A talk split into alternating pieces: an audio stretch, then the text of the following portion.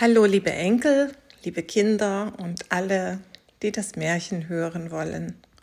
Das Märchen zum Ostermontag heißt Die sechs Schwäne. Die sechs Schwäne. Es jagte einmal ein König in einem großen Wald und jagte einem Wild so eifrig nach, dass ihm niemand von seinen Leuten folgen konnte.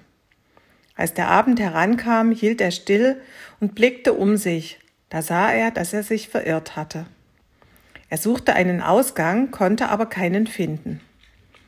Da sah er eine alte Frau mit wackelndem Kopfe, die auf ihn zukam. Das war aber eine Hexe. Liebe Frau, sprach er zu ihr, könnt ihr mir nicht den Weg durch den Wald zeigen? Oh ja, Herr König, antwortete sie, das kann ich wohl. Aber es ist eine Bedingung dabei.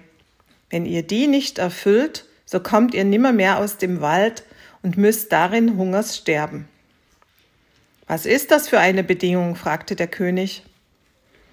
Ich habe eine Tochter, sagte die Alte, die so schön ist, wie ihr eine auf der Welt finden könnt, und wohl verdient, eure Gemahlin zu werden. Wollt ihr die zu Frau Königin machen, so zeige ich euch den Weg aus dem Walde.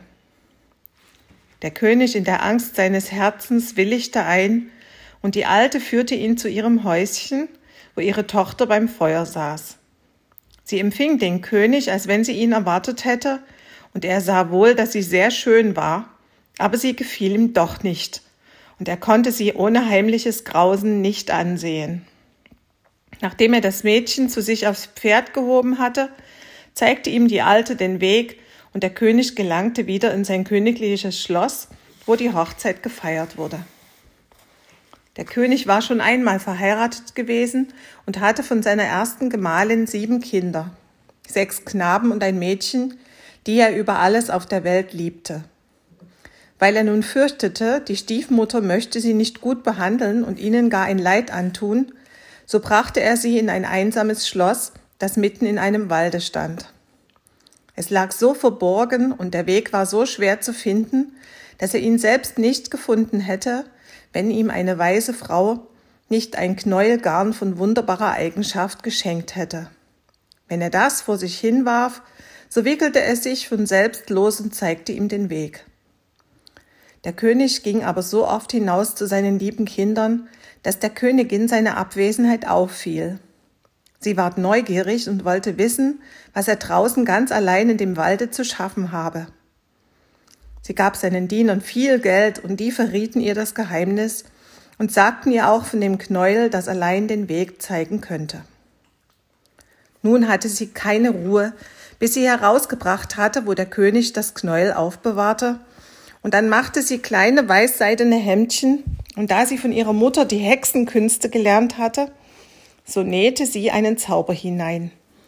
Und als der König einmal auf die Jagd geritten war, nahm sie die Hemdchen und ging in den Wald, und das Knäuel zeigte ihr den Weg. Die Kinder, die aus der Ferne jemand kommen sahen, meinten, ihr lieber Vater käme zu ihnen und sprangen ihm voll Freude entgegen. Da warf sie über ein jedes von, da warf sie über ein jedes eins von den Hemdchen, und wie das ihren Leib berührt hatte, verwandelten sie sich in Schwäne und flogen über den Wald hinweg. Die Königin ging ganz vergnügt nach Haus und glaubte, ihre Stiefkinder los zu sein. Aber das Mädchen war ihr mit den Brüdern nicht entgegengelaufen, und sie wusste nichts von ihm. Andern Tags kam der König und wollte seine Kinder besuchen, er fand aber niemand als das Mädchen. Wo sind deine Brüder? fragte der König.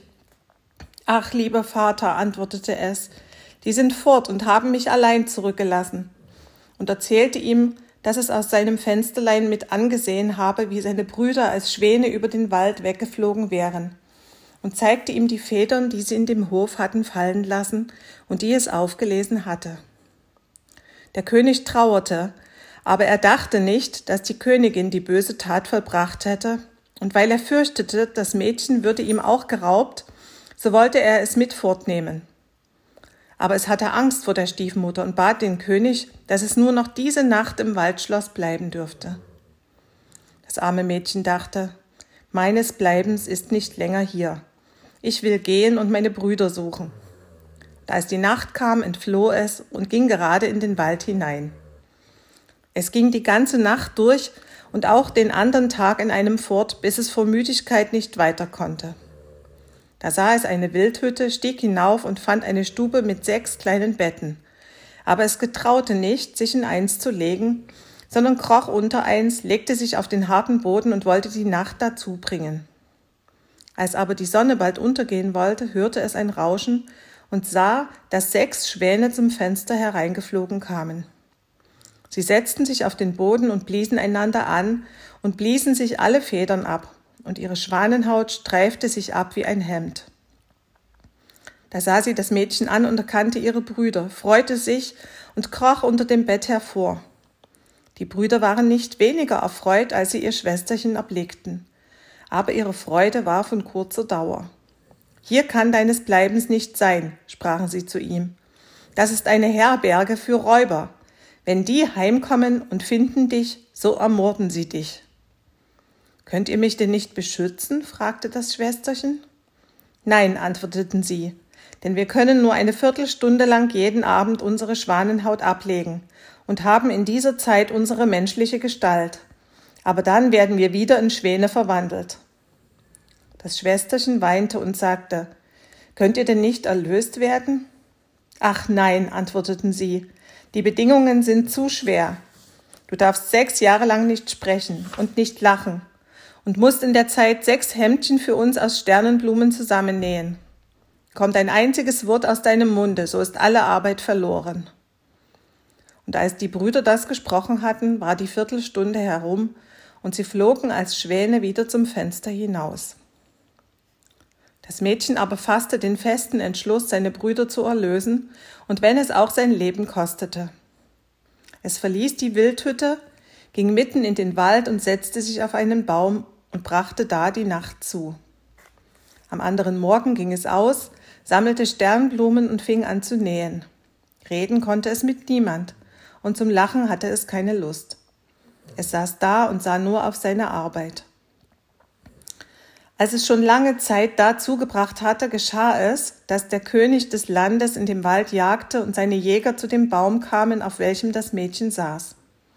Sie riefen es an und sagten, Wer bist du? Es gab aber keine Antwort. Komm herab zu uns, sagten sie, wir wollen dir nichts zu leid tun. Es schüttelte bloß mit dem Kopf. Als sie es weiter mit Fragen bedrängten, so warf es ihnen seine goldene Halskette herab und dachte, sie damit zufriedenzustellen. Sie ließen aber nicht ab, da warf es ihnen seinen Gürtel herab. Und als auch dies nicht half, seine Strumpfbänder und nach und nach alles, was es anhatte und entbehren konnte, so dass es nichts mehr als sein Hemdlein behielt. Die Jäger ließen sich aber damit nicht abweisen, stiegen auf den Baum, hoben das Mädchen herab und führten es vor den König. Der König fragte, Wer bist du? Was machst du auf dem Baum? Aber es antwortete nicht. Er fragte es in allen Sprachen, die er wusste, aber es blieb stumm wie ein Fisch. Weil es aber so schön war, so ward des Königs Herz gerührt und er fasste eine große Liebe zu ihm. Er tat ihm seinen Mantel um, nahm es vor sich aufs Pferd und brachte es in sein Schloss. Da ließ er ihm reiche Kleider antun und es strahlte in seiner Schönheit wie der helle Tag, aber es war kein Wort aus ihm herauszubringen. Er setzte es bei Tisch an seine Seite, und seine bescheidene Miene und seine Sittsamkeit gefielen ihm so sehr, dass er sprach Diese begehre ich zu heiraten und keine andere auf der Welt. Und nach einigen Tagen vermählte er sich mit ihr. Der König aber hatte eine böse Mutter, die war unzufrieden mit dieser Heirat und sprach schlecht von der jungen Königin. Wer weiß, wo die Dirne her ist, sagte sie, die nicht reden kann. Sie ist eines Königs nicht würdig. Über ein Jahr, als die Königin das erste Kind zur Welt brachte, nahm es ihr die Alte weg und bestrich ihrem Schlaf den Mund mit Blut. Da ging sie zum König und klagte sie an, sie wäre eine Menschenfresserin. Der König wollte es nicht glauben und litt nicht, dass man ihr ein Leid antat. Sie saß aber beständig und nähte an den Hemden und achtete auf nichts anderes. Das nächste Mal, als sie wieder einen schönen Knaben gebar, übte die falsche Schwiegermutter denselben Betrug aus. Aber der König konnte sich nicht entschließen, ihren Reden Glauben beizumessen. Er sprach Sie ist zu rein und gut, als dass sie so etwas tun könnte. Wäre sie nicht stumm und könnte sie sich verteidigen, so würde ihre Unschuld an den Tag kommen. Als aber das dritte Mal die Alte das neugeborene Kind raubte und die Königin anklagte, die kein Wort zu ihrer Verteidigung vorbrachte, so konnte der König nicht anders. Er musste sie dem Gericht übergeben, und das verurteilte sie, den Tod durchs Feuer zu erleiden. Als der Tag herankam, wo das Urteil sollte vollzogen werden, da war zugleich der letzte Tag von den sechs Jahren herum, in welchen sie nicht sprechen und nicht lachen durfte. Und sie hatte ihre lieben Brüder aus der Macht des Zaubers befreit. Die sechs Hemden waren fertig geworden, nur dass an dem letzten der linke Ärmel noch fehlte. Als sie nun zum Scheiterhaufen geführt wurde, legte sie die Hemdchen auf ihren Arm. Und als sie oben stand und das Feuer eben sollte angezündet werden, so schaute sie sich um. Da kamen sechs Schwäne durch die Luft dahergezogen. Da sah sie, dass ihre Erlösung nahte und ihr Herz regte sich in Freude. Die Schwäne rauschten zu ihr her und senkten sich herab, so dass sie ihnen die Hemden überwerfen konnte. Und wie sie davon berührt wurden, fielen die Schwanenhäute ab und ihre Brüder standen leibhaftig vor ihr und waren frisch und schön. Nur dem Jüngsten fehlte der linke Arm, und er hatte dafür einen Schwanenflügel am Rücken. Sie herzten und küssten sich, und die Königin ging zu dem Könige, der ganz bestürzt war und fing an zu reden und sagte, Liebster Gemahl, nun darf ich sprechen und dir offenbaren, dass ich unschuldig bin und fälschlich angeklagt. Und er erzählte ihm von dem Betrug der Alten, die ihre drei Kinder weggenommen und verborgen hätte. Da wurden sie zur großen Freude des Königs herbeigeholt, und die böse Schwiegermutter wurde zur Strafe auf den Scheiterhaufen gebunden und zu Asche verbrannt. Der König aber und die Königin mit ihren sechs Brüdern lebten lange Jahre in Glück und Frieden. So, ihr Lieben, das war das Märchen für heute. Ich drücke euch an mein Herz. Tschüss.